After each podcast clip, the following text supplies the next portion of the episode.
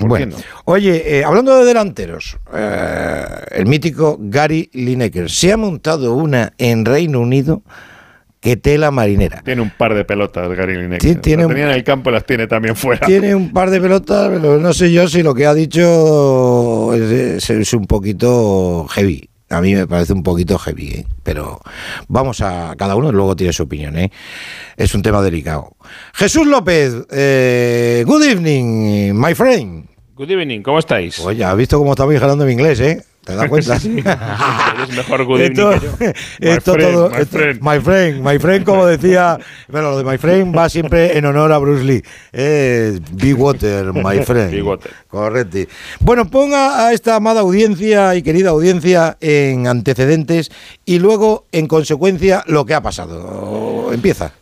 Bueno, e, el Matches de Day es una auténtica institución en, el deporte británico en la televisión. Es el programa resumen de la BBC de cada jornada de liga algo como Estudio Estadio, pero que ha conservado, digamos, más su, su forma original y que tiene lleva más de 50 años. Eh, el presentador desde hace al menos una década es Gary Lineker, eh, la verdad es que con mucho éxito y, aplauso eh, de todo el mundo. Incluso recordarás que se hizo famoso cuando el Leicester ganó la liga, había dicho Uy, había dicho que sí, que se, haga, que se ha cortado. Bueno, eh, ahora, eh. ahora recuperamos la, comunicación. ¿Qué me querías decir, Romero? A ver, hola. pues me parece a mí que se ha caído algo. ¿Se ha caído algo? No, no, ah, no, no, Ah, vale, vale, vale. Que quería, digo, lo mismo, se nos ha caído en la, aparatología y buscamos una solución rápida. ¿Que ibas a decir algo o qué? ¿O no? No. No, no, no, no. Ah, que estabas escuchando muy atentamente a, Jesús. Sí, pues mira, vas a seguir escuchándolo. Hola, hola. López, sí, sí, sí. Aquí estás, aquí estás. Continúe.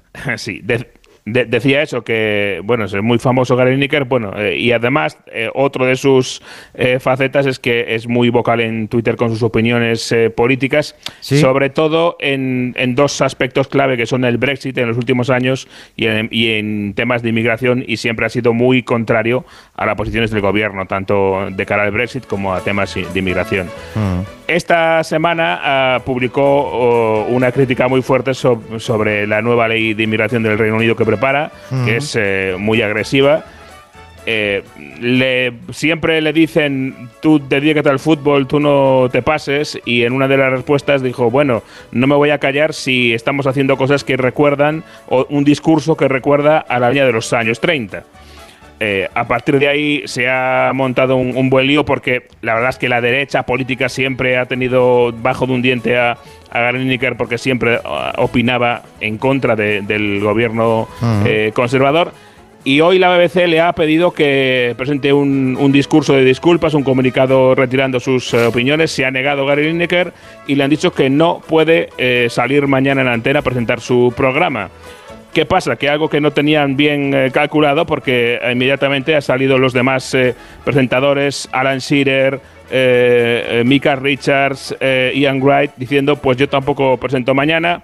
Incluso hay presentadores que dijeron, a mí no me habían llevado para trabajar mañana, pero si me llaman, tampoco voy a presentar. tampoco voy. o sea, que parece que no, había mucho plan B.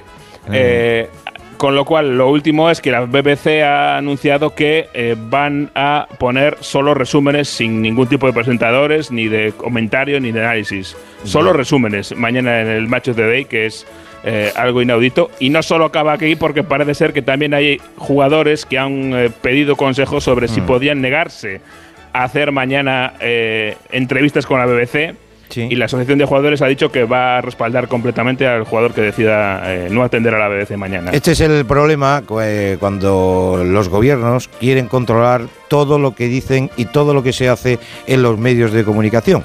Eh, ¿Estás conmigo o estás contra mí? Pues no, coño, pues no. Es que se puede estar en contra de lo que opina el gobierno y tener tu puesto de trabajo. Y este es el problema, que yo no estoy de acuerdo en la comparación que ha hecho Gary Lineker, porque trasladar todo la política de inmigración, que me he ocupado en, leer lo que es el, proyecto de ley, que es duro, sí, claro que es duro. También la inmigración ahora mismo es un problema de tela marinera en muchos países, incluido España, ¿eh?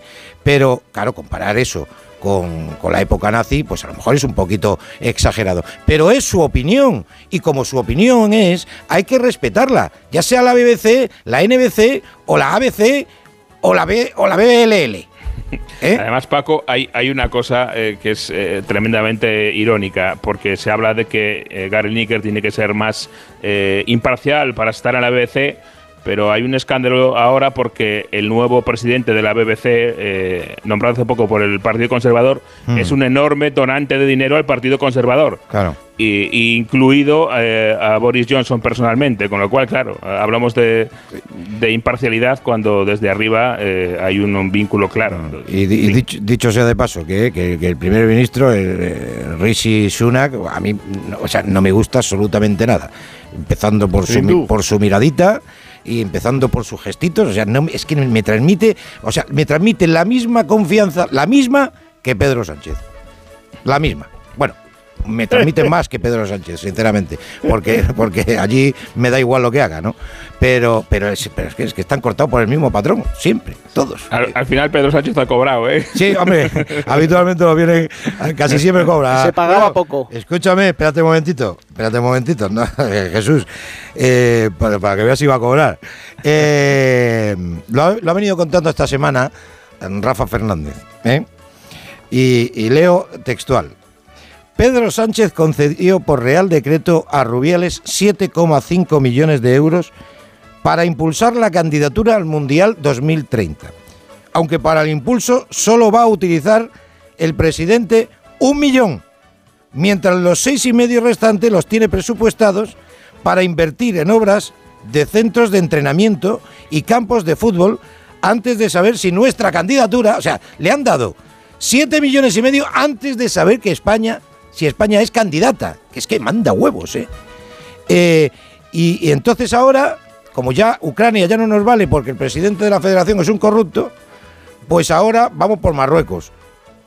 Y entonces, eh, a ver si por ahí trincamos el voto marroquí y de, y de, y de paso, pues alguna preventita que otra que debemos al rey Mohamed. y, va a ser muy difícil. ¿eh? El mundial del va a ser complicado. No, pero además el mundial del 30 va a ser muy difícil porque hay una candidatura que es Uruguay, Argentina, Paraguay y Chile. Se cumplen 100 años del primer mundial en Uruguay en el 30. Tengo claro. Y con la Conmebol de por medio, yo estoy convencido que el mundial del 30 va para esa candidatura. ¿Tú te das cuenta, te das cuenta, Jesús, como al final tiene que cobrar, pero, pero con motivos. te digo una cosa, yo que, yo que estuve en el Mundial de Clubes este año en Marruecos, te digo que falta mucho para poder celebrar un Mundial en Marruecos, no digo más, ¿eh? No dicen pero vamos. Bueno, eh, falta mucho para que la infraestructura esté, esté preparada. Sí. Bueno, pues, pues, nada, estaremos atentos. Por cierto, la polémica, ya para que, para que estén los oyentes y las oyentes eh, y les oyentes informados, el Reino Unido, este estricto proyecto de ley Em, es el siguiente. De ser aprobado por el Parlamento tendrá carácter retroactivo, eso es lo primero. Permitirá las detenciones sin libertad condicional durante 28 días y la deportación inmediata con excepción de los menores de 18 años o de enfermos. Y el primer ministro, eh, Rishi Sunak, anunció en la tarde de esta semana del martes que los inmigrantes ilegales que lleguen al Reino Unido en patera no podrán optar a pedir asilo en el país y serán arrestados. Vamos, dijo, a detener a aquellos que lleguen aquí ilegalmente y les expulsaremos en cuestión de semanas, ya sea a su propio país, si es seguro, o a un tercer país seguro como es Ruanda. En fin, esto es lo que tienen allí. Nosotros tenemos aquí un montón, ¿eh? pero ellos allí también. Pero en Francia, en Francia esta semana ha habido huelga general. ¿Saben ustedes por qué? Por si no lo sabían. Porque eh, el otro, el que faltaba, eh, Macron, eh, pues ha querido, quiere subir la jubilación de los 62 a los 64. Y han dicho los franceses que tururú. Aquí en España nos la van subiendo y con perdón, vamos mamando. Esta es la historia. Y el que la quiera ver, que la vea. Y el que no, que no la vea. Pero esto es así. Jesús López, cuídate mucho, ¿eh? Un Jesús, tienes papeles, ¿no? Ten cuidado. Eh, Jesús, eso digo yo, ten cuidado, ten cuidado. tienes los papeles, ¿no, Jesús? Que yo Ruanda no, no, no quiero conocerla ahora mismo. Un abrazo. Mañana hablamos, ¿sí? Venga, mañana, mañana, hablamos de lo deportivo, cuídate. Bueno, y de lo que pase, obviamente, en la BBC. Adiós, Jesús. Adiós.